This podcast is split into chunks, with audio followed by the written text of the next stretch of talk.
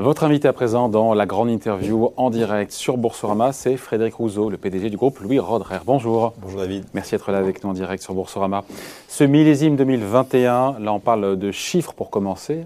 Après on parlera du millésime et des vendanges. Et là ça s'annonce un peu a priori un peu plus compliqué. Mais en tout cas sur les ventes, je dis pas que c'est l'année de tous les records, mais on va peut-être égaler, voire dépasser 2019, qui était un, record historique en matière de vente euh, de bouteilles. Donc avec le retour d'une vie euh, à peu près normale, ça y est, euh, on, sable le champagne, on boit plus de champagne. Il y, a, une euphorie sur le marché du champagne aujourd'hui?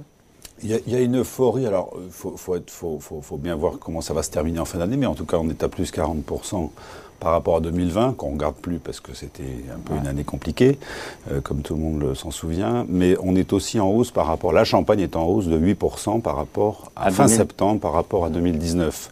Donc ça, c'est un signe effectivement avec une stabilité sur le marché français par rapport à 2019 et une hausse de 15% à l'export, euh, qui est euh, certainement dû à la reprise des ventes et de la consommation. Le champagne redevient un, excellent compagnon euh, des, des, bons moments, des lendemains de, de crise. Et, et, ça, c'est tout à, c'est vraiment intéressant de voir que, que, le champagne retrouve cette, cette modernité, cette, ce, ce, ce grand compagnon des moments de convivialité.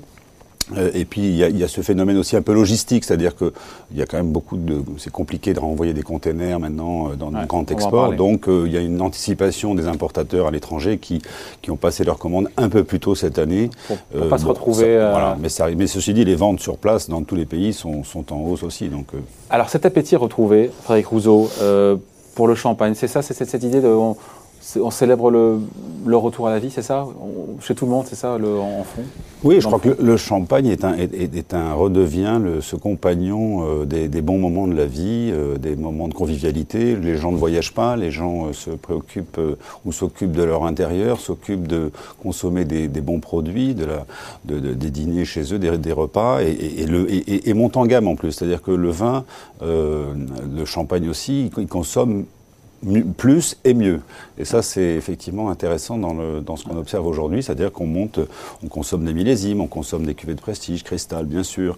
Euh, on a sorti, nous, un nouveau multimillésimé. Euh, il s'appelle Collection 242, qui est une façon pour nous de, de, revisiter, de nous adapter au changement climatique et puis de toujours nous remettre un petit peu en question. Et, et ce vin est, est, positionné euh, euh, à, une qualité absolument remarquable et, et on voit qu'il y, y, a un appétit pour, pour des cuvées un peu spécifiques qui révèlent aussi euh, la grande diversité, la grande capacité du Champagne euh, à être une région exceptionnelle, avec un terroir exceptionnel, un climat très particulier et une grande diversité, une richesse euh, dans, ce champagne. Et le champagne n'est pas qu'un seul vin, il n'y a pas qu'un seul vin, il y a plein de choses.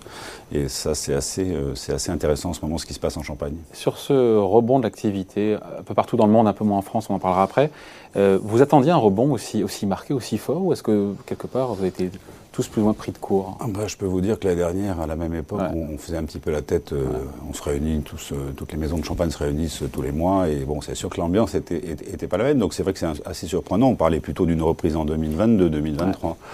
Euh, mais je crois que oui, les choses allant mieux. Encore une fois, les, le champagne retrouve sa place, un petit peu d'une de, de, de, certaine simplicité, de, bons moments de convivialité, de, se voir, de se parler, de, se retrouver. Et le champagne retrouve sa, sa magie au milieu de ça. Et c'est pas par hasard. C'est-à-dire, je crois que le champagne, encore une fois, c'est une région magnifique, unique au monde, des terroirs de craie, un climat très particulier. Ça fait des vins très magiques, très équilibrés, très subtils et, avec une capacité de vieillissement remarquable.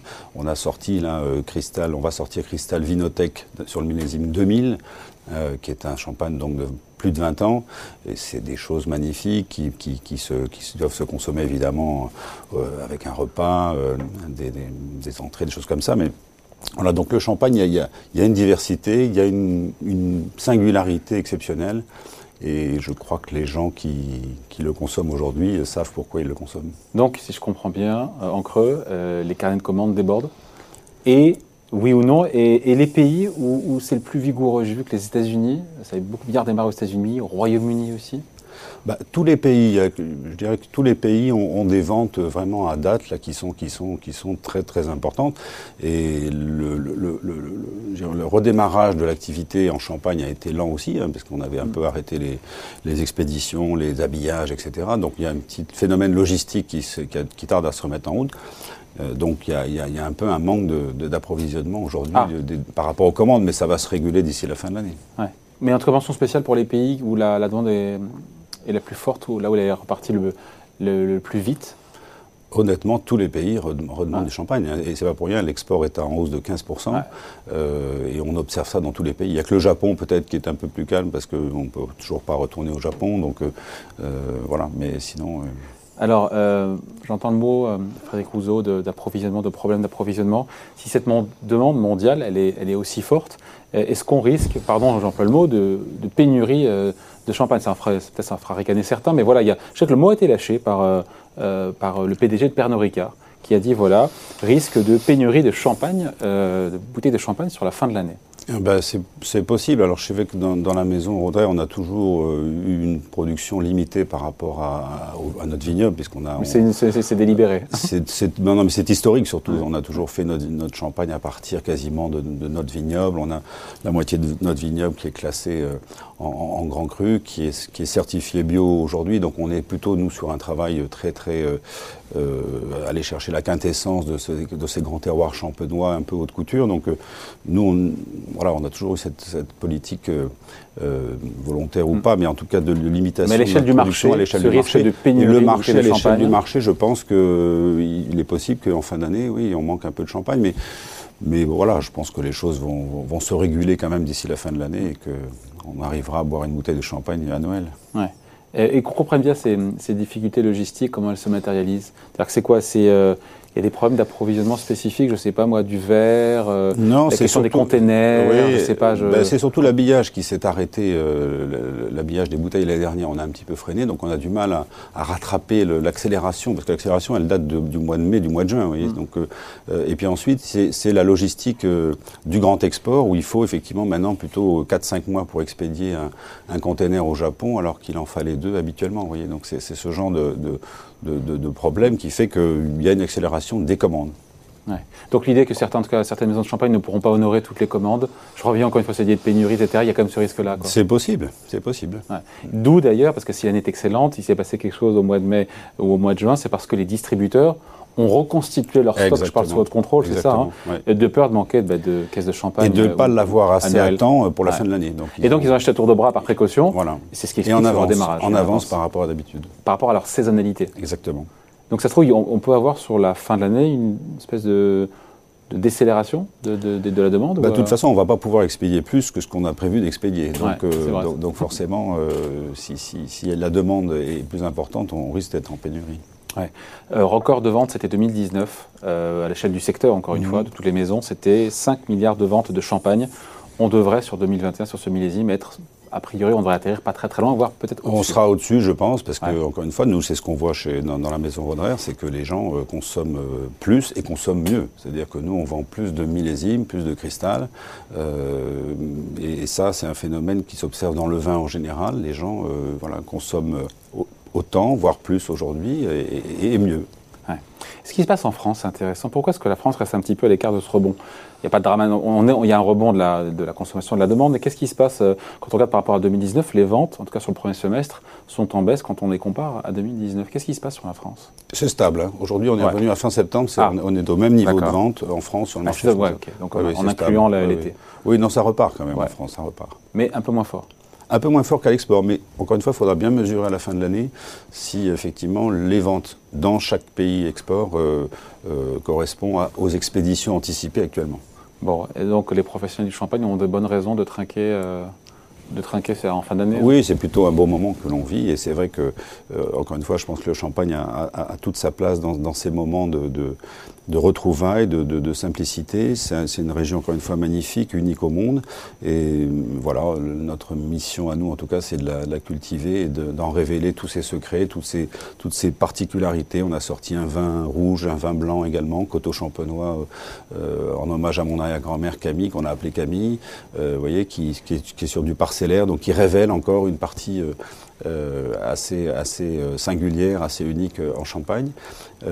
Cristal Vinotech qui va sortir là en fin d'année, un nouveau multimillésimé. Donc on est assez actif, on essaie de, se, de s'adapter de au, au, réchauffement climatique, de s'adapter à, et de montrer surtout cette, cette, grande Champagne, cette belle Champagne qui, qui, qui est aussi unique au monde. Ça pèse combien le Champagne aujourd'hui dans l'ensemble du groupe par rapport au vin que vous produisez Ça pèse les deux tiers.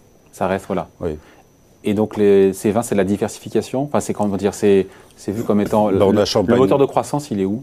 Il est, il est, dans il est partout? il, est, il est, partout, bien sûr. On a, on, on, on a la chance d'avoir pu acquérir une très belle maison en Provence, Domaine On a deux châteaux à Bordeaux. On a, des, on a racheté deux, deux, deux wineries aux États-Unis, en Californie.